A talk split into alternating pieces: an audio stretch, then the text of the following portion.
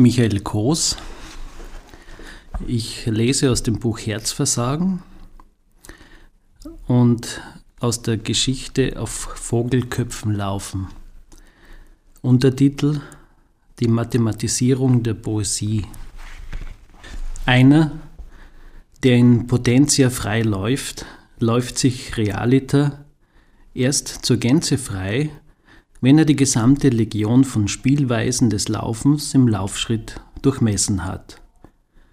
Da ihm das Gespenst des unfreien Beginnens allen Laufens, der ja das Ende allen Laufens hieße, mittels des chymischen Schocks quasi eine Staffel zur Imagination in die Hand gedrückt hat, kann er sich der Zauberkraft des Stabes bedienen, um eine Fantasie nach der anderen aufzuschließen und solcher Art Myriaden von Attributen zu dem festen Boden zu ebnen, auf den seine Schritte fallen. Die schillernde Figur jenes polymorphen Dauerläufers kann er nun aller abstrakter Potentialität entledigen und durch sein Zauberwerkzeug mit blutvollen Ornamenten auskleiden. Und inmitten der Schleifen und Lemniskaten liegt als eine der wundersamsten Arabesken, in die zu gewandten ihm möglich ist, das Vermächtnis, auf Vogelköpfen zu laufen. An dieser Stelle wird die Ewigkeit lebendig. Einer, der läuft, ist zum universellen Dauerläufer aufgerückt. Hier und jetzt, und das ist eines, wird er von umfassender Seligkeit gedrängt und läuft auf dem Gipfelpunkt seiner Freiheit fort und fort und fort und fortwährend auf der Stelle, die bei jedem Schritt eine kaleidoskopische Änderung des Farbspiels erfährt. Mysterium Poesis. Läuft einer erst frei, ist einem ein Laufen möglich, das ihn an den geheimen Ort des Füllhorns entrückt, der nur dem weisen Magier noch geläufig ist und schon dem Metaphysiker, trotz seiner tausend Zirkelschläge, nicht mehr zur Gänze verwandt werden möchte. Wir, die Gewöhnlichen, ahnen jetzt dumpf die Fähigkeit alles Außergewöhnlichen. Und unsere scheue, doch unablässige Sehnsucht danach versieht uns mit dem schmalen Rest an Kindlichkeit, die ein filigranes Kapillarröhrchen abgibt, mit dem wir die Signale des Vogelkopfläufers aus dem Ideenreich absaugen können. Obwohl der Ertrag gering ist und nicht mehr als eine Flocke von feinstem Granulat ausmacht, reicht diese auf unsere Zungenspitze getupfte Substanz, um das samtverhängte Träumen auszulösen, indem ein überbordender Bilderrausch anklingt selten wie Sternschnuppen, fällt so ein Fussel aus jenem Domizil durch das esoterische Öhr in die Welt davor. Wir, die es gewahr werden, erstarren kurz und sind ganz aufgeräumt vor lauter Wunder. Ein Wunder, rufen wir im Moment der Offenbarung und lassen die Münder offen stehen. Wenn wir sie wiederum schließen, tun wir auch schon das Falsche. Schnell rücken wir mit den wollenen Schichten des Verstandes dem Mysterium zu Leibe und erstickten es sicher, wenn es sich nicht im letzten Augenblick still, doch mit Zwinkern entzöge. Wir würden leere Automaten werden, wenn dieser Entzug alles beschlösse. Doch von den Orten der Gnade rieseln uns kranweis die Elementarfünkchen zu.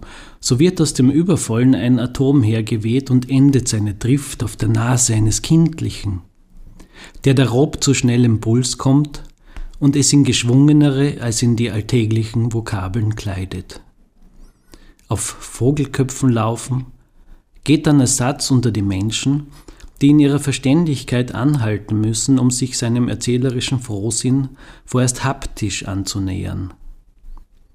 Ja, ihre klopfenden Hirnstuben setzen in der ersten Überraschung einen fast vergessenen Tastsinn frei, der das volle Volumen des zauberischen Bildes erfasst, ohne seinen Gehalt gleich in zu eng geschneiderte Worte zu pressen.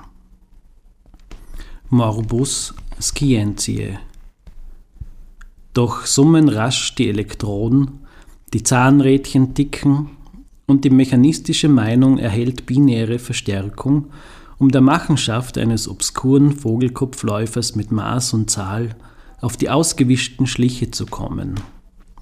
Zuvorderst werden die physikalischen Kräfte aufgerufen, um Gewichts- und Gravitationsverhältnisse zu klären, dann die Systeme der Ornithologie von Amsel bis Zaunkönig durchforstet, ob nicht vielleicht ein für die poetische These tragfähiges Exemplar zu veranschlagen ist. Vielleicht in alten Folianten, die noch die Tronte enthalten.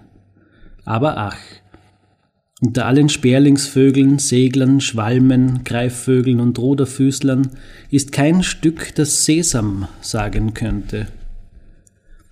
Aus der Masse eines Läufers, verringert um den Geschwindigkeitsvektor des Laufes, resultiert immer noch ein lastender Faktor, der jede Meisenhaube zerknackt und auch den stärksten Straußennacken gravitätisch bezwingt.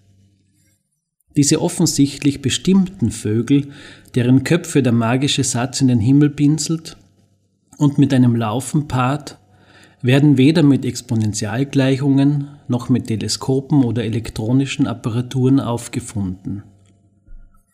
Um der Gefahr zu entfliehen, durch solche Imponderabilien an der Grenze überprüfbarer Lebendigkeit nur noch wie paralysiert ins ausweglose Trudeln der Seismographen starren zu müssen, schielen wir bereits hin auf die mit unserem kalten Instrumentarium schon recht verlässlich eroberte Domäne.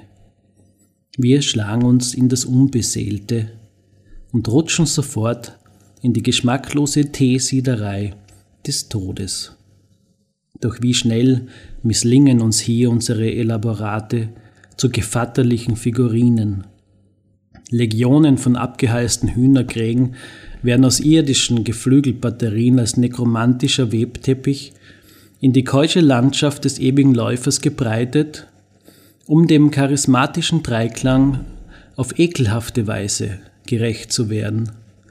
Schlafende Tannenheer von Gebirgsgröße werden aufgeboten, um mit grober Däumlingsfantasie jeden Vogel aus seiner goldenen Proportion zu stoßen und die Poesie ins naive Märchenbild zu kippen.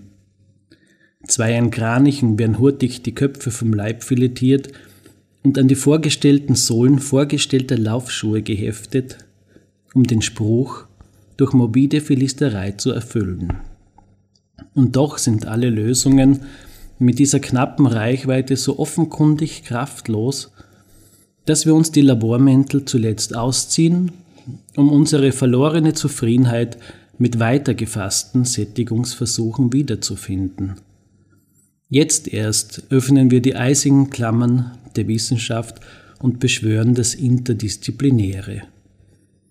Der Mythologie werden auf die vielversprechenden Spuren der Nike und des leichtfüßigen Hermes zwölf Dutzend Detektive angesetzt und die athenischen Eulen von links nach rechts ausgebändelt.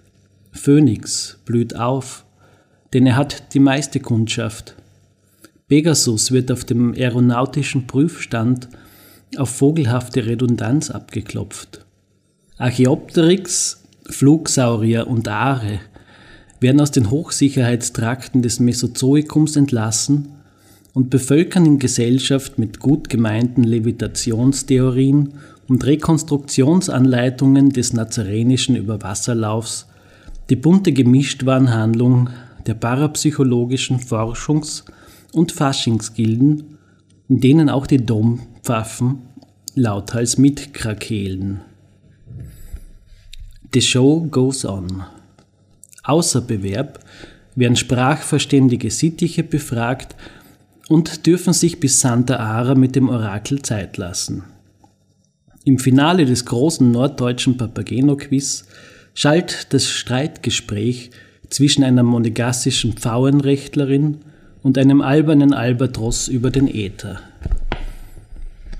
Und in der Wiener Show im Zoo treten die fluguntüchtigen Namensvettern der gesamteuropäischen Singvögelschar mit ihren abergläubischen Ersparnissen vor das televisionäre Mikrofon.